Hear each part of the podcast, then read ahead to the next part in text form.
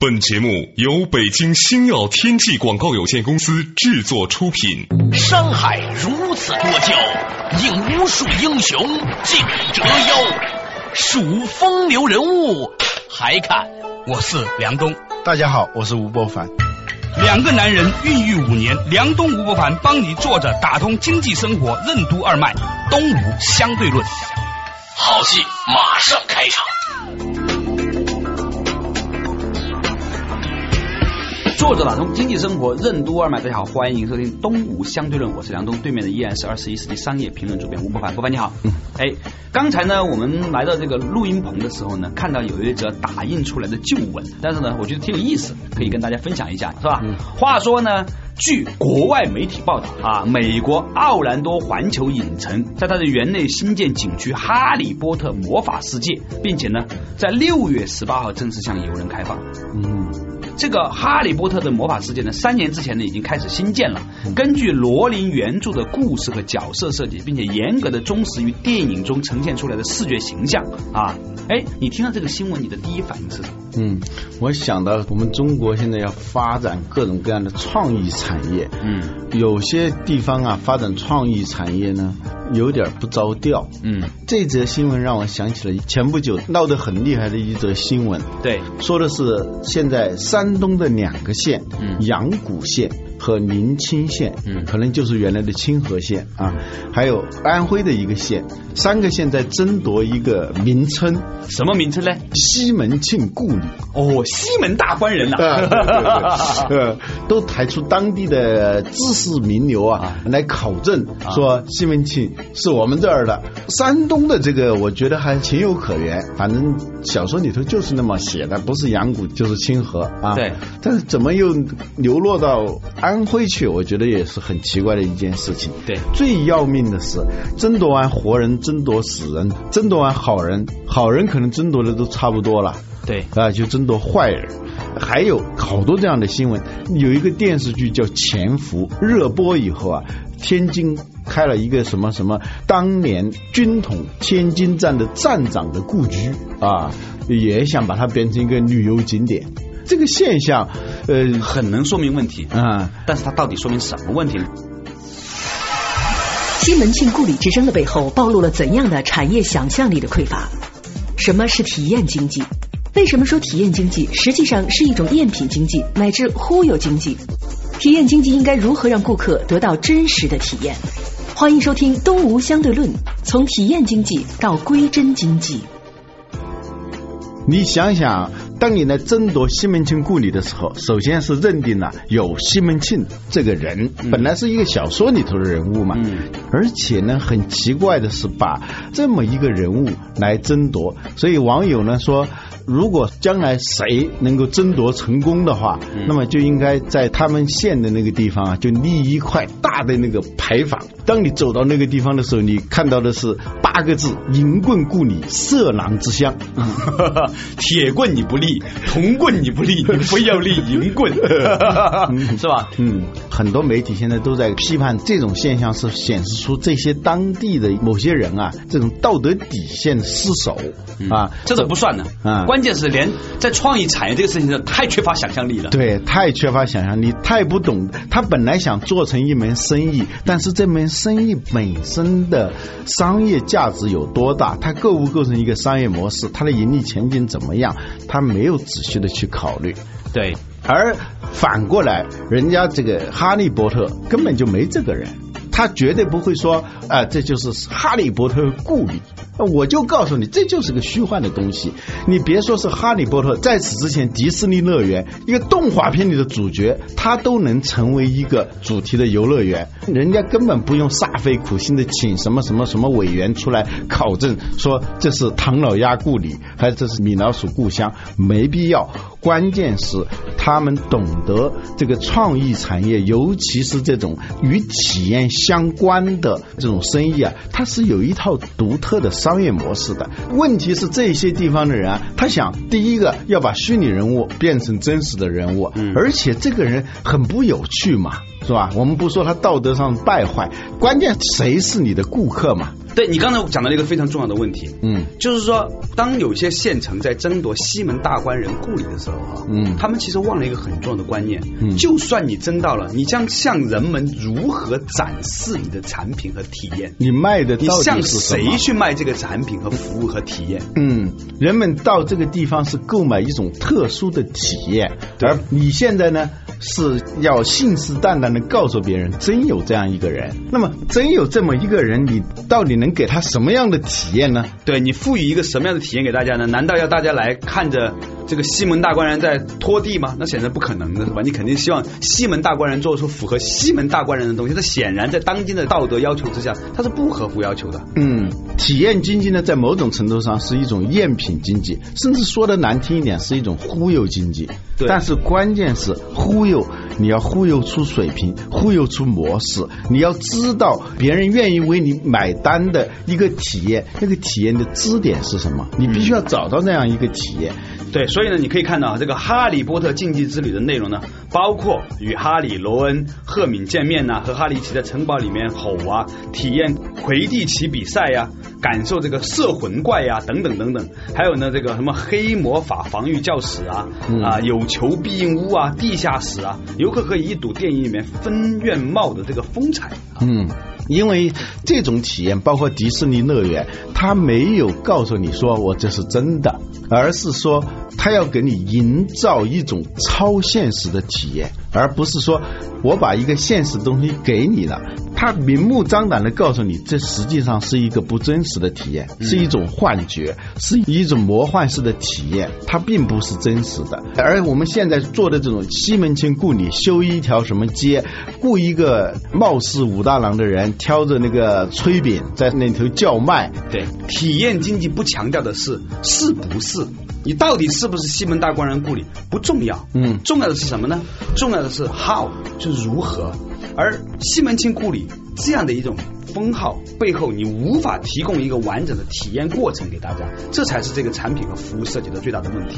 对《体验经济》这本书里头，它对体验做了一个界定的。嗯哼，这个界定就是说，体验你要把人纳入到一种剧场的效应当中，让观众成为剧情的一部分。嗯，让你在一个虚拟的环境当中，真正感觉到身临其境。他在一个已经知道是虚拟的环境里头，得到某种真实的体验。也就是说，他不能告诉你某种真实的东西，但能够真实的告诉你某种东西。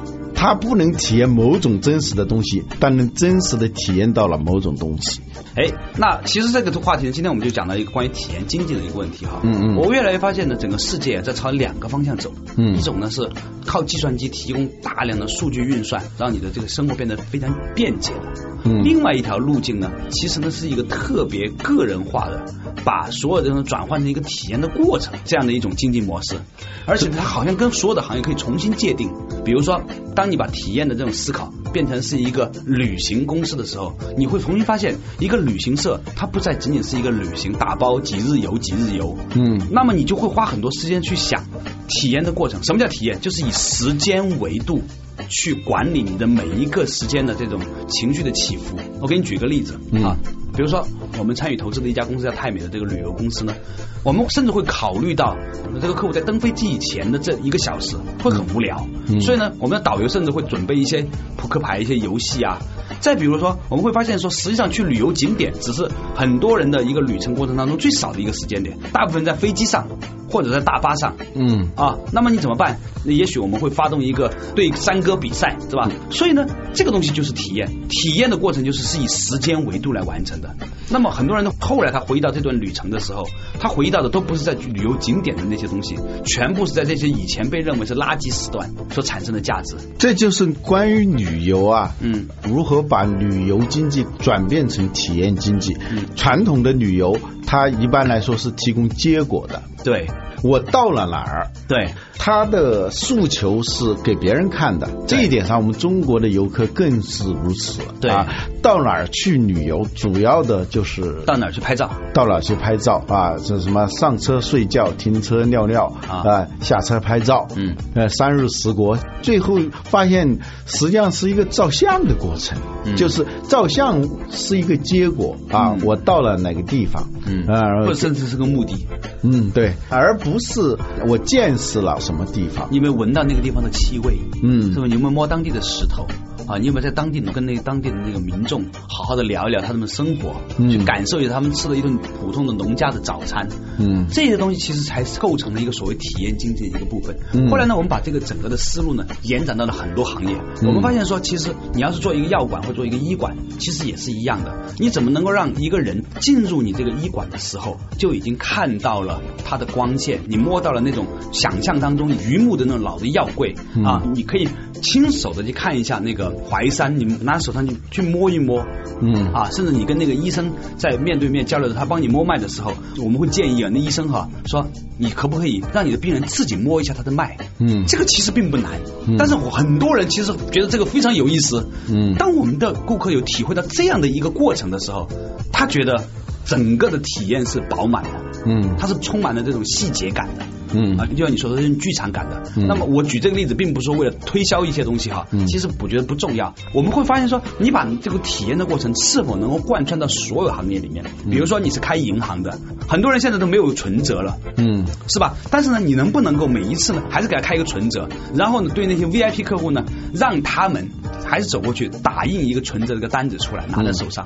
其实很多人没有觉得这有多重要的，但是如果你那个存折本还设计的返璞归真，嗯很像二三十年前那种存折的时候，你想看那个时候，如果你在那样的一个存折上出现一个一千块钱，得多么让人高兴！现在很多人存折上都有几万块钱、十几万、几十万块钱，是吧？但是那个存折的样子现在很新潮了，嗯但是你有没有想过把它变成是一个三十年前的存折的样子？他拿着一个三十年前的存折，看着这上面有三十万块钱，哇，他带来的快乐，这钱都是他的，但是你给他创造了什么？你给他创造了一种跨越时空的快乐。嗯甚至是说给他一叠十块钱的人民币，一万块钱，哇，好多，你知道吗？有一次，那个我们过年的时候给人家封红包啊，就在银行里面去换那种十块钱的嘛。嗯我觉得一万块钱好多，就是那种数一万块钱那种快感，是远远不会是你在一个 ATM 机上面去插卡看的一个数字所产生的那样。嗯那么我们做银行的有没有想过，你如何的把这种真真实实的返璞归真的那样的一种快感，重新还给你的客户，让他能够体会到这里面的这种快乐。实际上这就是一个从结果到过程，从标签回到体验的一个过程。嗯，写体验经济的这个作者最近又写了一本书，他们把它翻译成叫真实经济，我觉得应该翻成归真经济或者叫返璞经济。它到底这个归真经济和返璞经济是讲什么的呢？稍事休息，马上继续回来。有请吴伯凡跟我们深入的探讨《体验经济》这本书的一个更高级的一个或者更深入的版本。迪士尼乐园和哈利波特魔法世界是如何从一部影片转换成一个体验工程的？什么是归真经济？当世界越来越虚拟化，归真经济为何会更好的满足顾客的需求？为什么说旅游是嫖娼的延续？旅游的诉求正在发生何种改变？欢迎收听《东吴相对论》，从体验经济到归真经济。梁东吴不凡帮你坐着打通经济生活任督二脉，东吴相对论。作者打通经济生活任督二脉，继续回来的东吴相对论。今天我们的话题呢和体验经济的深一步的发展有关、嗯啊。我们发现说，在现代这个社会，现在中国要向这个服务型的这个行业转变，嗯要解决那么多人的就业问题，由一个工业化的、流程的、流水线的、遏制人性的，现在搞出那么多问题的这么一个经济模型，是吧？嗯慢慢慢慢让更多的人有一种工作的能力，而且能产生服务。那服务行业本质上就是个体验行业。嗯你把这个整个的服务过程变成是一个非常愉快的过程，嗯你能设计的好，啊，嗯那么你的价值就会大。所以我会发现说，这个体验经济真的是很值得我们去探讨的。嗯所以呢，我常常觉得说，如果一个人干过电影编剧啊，嗯他可以跳出电影界，他去任何一个行业工作，他都会产生一个比他在电影界里面还要更大的价值。这就是哈利波特魔法世界，人家就这么干的，从一个电影变成了这么一个魔法世界。据说它的盈利前景非常的乐可观嗯，比这个电影挣的钱要多得多。比如说迪士尼，对啊，它原来就是一个动画片嘛，对。现在你说到迪士尼，呃我们更多的想到的是迪士尼乐园，对。它不再是这个电影了。对啊，所以他就没有那么怕盗版了。当然不是说他们不需要维护版权啊，嗯嗯。我讲的就是说，当他们的收入有更多的来自于说把这种影片转换成一个体验的过程的时候，甚至有一些人在网上看呢，或者说盗版呢，都是一个销售工具了。那个碟，当它的经营模式改变了以后，把它的前期的产品和服务变成后期产品和服务的一个营销过程。对啊，之所以它这个盈利前景非常广阔，是因为全世界有那么多的哈利波特迷，对他们无数次的想象过那么一个世界。首先是书、啊，是完全诉诸于你的想象力的。对后来把书变成电影。对呃，让它更接近于这种视觉化的、更真实的这种体验。嗯但是电影毕竟只是一个简单的这种旁观。嗯，虽然有时候通过那些三 D 啊，通过这种手段让你身临其境，但是它跟真实的进入到那个世界，你从观众变成演员，成为剧情的一部分的这一个差距还是非常大的。所以现在这个经济模型的转型，我们过去只是讲要从产品经济转向服务经济，对啊，再从服务经济转向体验体验经济。这个体验经济的作者呢，他觉得光说体验还不够，应该要进一步变成归真的经济。反哺的经济，为什么说要反哺、要归真呢？是因为我们的世界越来越被虚拟化，或者说越来越通过消解过程而达到结果。嗯，有人说我们是生活在一个抽象社会里头，我们现在买东西更多的时候不是买东西了，在网上点击。呃，就主要是点击。以后我们的生活变成按钮化生存和点击化生存，那实际上是也是个按钮，在这个点击之间，我们的生活好像就完成了。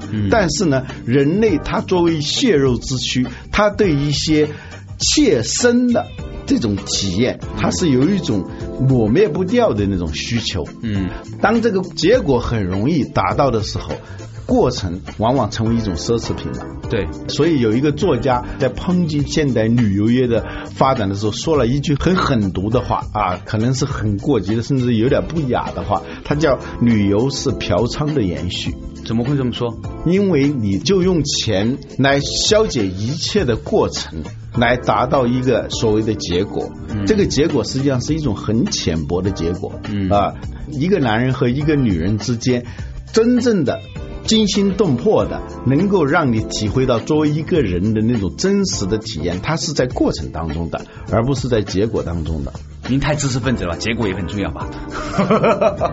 呃，这是是结果，但是你在结果导向的这种消费当中，实际上你把很多的更丰富的内容给掏空了。然也然也，所谓的这种反哺经济和归真经济，它是对现在的这种快经济、快生活的一种反抗。嗯我们以前讲到过星巴克，星巴克之所以快速的成长起来，它是经历了几个转折。最早是卖咖啡豆的，嗯后来它就转向了办咖啡店，啊，这个咖啡店跟普通的咖啡店最大的不一样是让你在喝到咖啡的同时，体验到整个与喝咖啡前后的相关的这种体验。比如说典型的星巴克店，你进去以后立即就听到那种炒咖啡的那种声音，炒熟的咖啡豆被研磨好了以后散发的那种气味，以及这个勺子跟锅之间的那种撞击的这种声音等等，还有那种灯光，还有比如说你在进入这个咖啡。店的时候，各种各样的关于咖啡的知识，甚至是让那些以前只是喝速溶咖啡的这些人去体验怎么炒咖啡，观看咖啡的整个制作的过程，你能够体验到哦，原来喝咖啡是一连串的过程，一连串的事件，而不是简单的一个杯子拿起来就喝。当然，我说的这是典型的最早的星巴克的这种，后来他这种这种体验店，是因为他要跟麦当劳竞争，他们后来为了扩张，我们已经讲过，他之所以后来他在经营上产生非常大的滑坡，是因为他为了追求规模而牺牲了这种服务的内涵，嗯。从提供特殊的体验到提供快速的一杯咖啡，是这样一个过程。当时星巴克之所以起来，就是因为它能够让你返璞归真，返到最初的喝咖啡的那种状态。啊、那些真正的咖啡迷，他们叫咖啡教，就追求咖啡的完整体验的深度体验的那些人，怎么来吸引他？这是他最根本的，就是让你返璞，让你归真。因为我们现在的很多的，比如说饮食，极端的饮食就是补充热量，嗯，这好一点的饮食，它是让你提供体验，但是有些提供体验的是假模假式的，并没有让你真实的感受到这种体验的这种过程。嗯，比如说卖这种康师傅冰红茶，这种是一种商业模式；开茶艺馆又是另外一种模式。茶艺馆它给你提供的，它不是让你来解渴，也不是说仅仅是饮茶的这样一个过程，而是与茶相关的所有的深度的完整的体验。这个体验让你身临其境，嗯。就是说，真正好的体验是能够让大家参与到一个整个你最后享受的那个结果的一个过程。嗯。你把这个你生产的过程啊，分享给了你的客户。以前你认为它是你的成本，嗯。啊，你做一碗面，嗯。啊，我最后就是为了把这面给大家吃，嗯。啊，实际上呢，如果你能够让你的顾客跟你一起去体验，去看着你去做面的过程，嗯。甚至呢，如果有机会的话啊，他参与跟你一起去搓一道面，哪怕一点点。嗯。比如说有一些特别好的那种酒店集团啊，你去到非洲哈，他甚至带你去一个非洲的这个居民的家里面，嗯。他们家里面这个吃饭的过程啊，载歌载舞的过程啊，甚至跟着一起围着篝火晚会跳舞的过程啊，嗯。这些过程本来以前它是一个生产者密闭的，隔着一个墙外面的一个嗯成本的过程。嗯今天大家意识到了，这个成本的过程本身是有价值的。为什么会是这样？样呢？对因为在一个追求效率的经济模式下，追求非效率就是追求过程的这种，反而成为一种稀缺的资源。对，而且呢，随着这种各种提高效率的工具无所不在的时候，这种资源将会变得越来越稀缺。对呃所谓反哺经济，就是让你回到那种。消费本身最初的那种消费状态，嗯，这个时候呢，比如说吃肉啊，在我们能吃到肉之前，这个过程是一个很长的链条，嗯，但是我们可以完全屏蔽这个过程。我们喝咖啡也是这样，从日常的衣食住行到这种完全虚拟的这种体验，让你在这种场景当中回到某种能触动你的最深的体验和记忆的某种东西。这个是将来的一个竞争的点。如果你比别人更能够捕捉到别人的这种体验点，那你的生意就找到了一个支点。哎，你刚才说到这个关于这个体验的过程，我想起某一家银行，他们推出的一个针对顾客的一个吸引策略，比如说他推出一款游戏，在他的网页版里面呢，让你的小孩子啊可以参与一个虚拟投资买卖股票啊，呃买卖基金呐、然后呢转投定存呐、这样的一个游戏里面去，很多的家长就发现说，这个游戏呢能够帮助他们和他的小孩子共同的在一个很实战的一个情况之下，去了解如何完成投资，并且建立所谓的这个理财观念。嗯。这样的一个过程呢，很多人呢就会把他们的钱就放到这个银行里去了。我觉得这个是个很好的一个故事。嗯。啊，它其实是一个虚拟炒股比赛、虚拟投资管理比赛啊，但是是针对儿童的一个版本。啊。那我觉得呢，他这个故事呢，其实特别充分的说明，现在的服务业，你不仅仅要提供所谓好的产品给大家，嗯，你还要提供好的故事给大家。你给大家设计的是一段美好的人生回忆和一个有趣的谈资。这种体验不仅仅是一个盈利方式，它也成为一种营销的工具。对，举一个例子，现在好多汽车做广告都是用一个精心设计的、有点梦幻性的场景来吸引你。直升机在追一辆汽车，这个汽车遇到了一座桥，那个桥中间断了，它一下开足马力飞过去，跑过了直升飞机啊。这样的东西呢，说起来好像很有趣，其实很无趣，因为大家都知道这是假的啊？是吗？我真的以为是真的，因为说谎话说三遍就成了真理，其实不是的。这种手法用的多了以后，别人觉得这个没有任何差异性。现在的比较厉害的那种营销啊，它不再是仅仅是在剧场里头当观众看你怎么来营销，而是把观众变成演员的一部分。这跟你刚才讲的这个例子有点相似。好多的汽车现在这种营销，比如说他跟一些游戏公司合作，他把他的最新的一款车作为这个游戏的一个道具，它的性能、它的各种各样的特点，你在这个玩游戏的过程当中你是能体验到的。过去呢，我们玩一个赛车游戏的时候，那就是随便任何一辆车，没有名称的，但是你这个车植入到这样一款游戏当中的时候，你真实的体验到这种。车的一些很隐秘的这种属性的时候，那么你对受众、对潜在消费者的这种影响力就放大了好多。对这个呢，就是博凡讲到了一个非常有趣的观点，就是说体验不仅仅成为了一种价值，可以提供给你的消费者啊，可以向他收钱。更重要是体验本身也成为了一种营销手段，让顾客在虚拟体验过程当中成为你的忠实的拥护者。嗯，回到那两条新闻里头去，我们就发现这。这种争夺西门庆故里的这种思路，从一开始就错了。为什么错了呢？因为你的所有的想法都集中在是不是，你最后的卖点就变成了什么呢？变成了我是一个名胜古迹，是一个货真价实的一个正宗的西门大官人的故居。且不说这个内容本身是成问题的，本身是可能引起很多人反感的。最重要的是，他忘了旅游现在早已。已经从为旅客提供拍照背景的这种产业，更多的转向了为旅客提供真实的体验过程，而不是提供一个结果的时代。对，感谢大家今天和我们一起与吴伯凡分享了体验经济。下一期同一时间再见，拜拜。